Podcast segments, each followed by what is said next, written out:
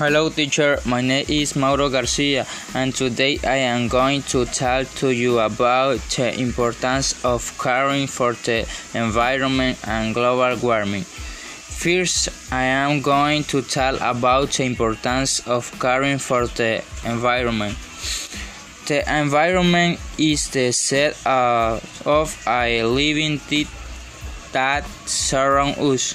From this, we obtain water, food, fuel, raw materials that are used to make the thing we use daily would be abusing or misusing natural resources obtained from the envi environment we enjoy her and deplete it.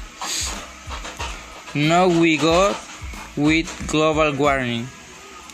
Global warming consists of the increase in the temperature of the air, which is reflected in the oceans and the atmosphere, mainly caused by the emission of greenhouse gases emitted by human activity.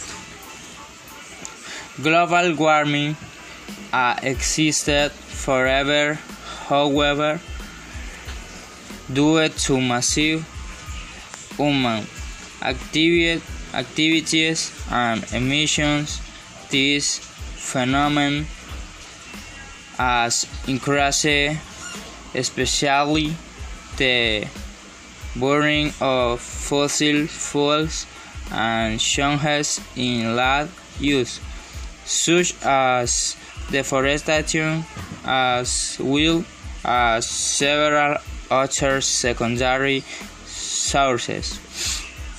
Excuse my English teacher.